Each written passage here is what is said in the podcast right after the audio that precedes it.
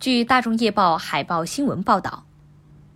近日，来自山东滨州的三十四岁辽宁工程技术大学研究生谢鹏在学校自习室猝死事件引发广泛关注。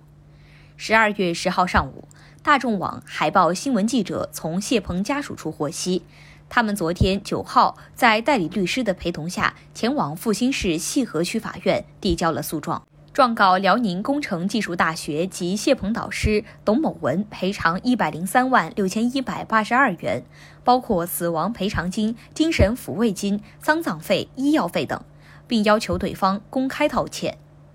同时，谢鹏家属的公益维权代理律师郭成熙律师告诉记者，他们已于今天上午收到了阜新市西河区法院关于此案的受理案件通知书。谢鹏家属诉辽宁工程技术大学及谢鹏导师董某文侵权责任纠纷一案，法院已经正式立案审理。感谢收听羊城晚报广东头条，我是主播一飞。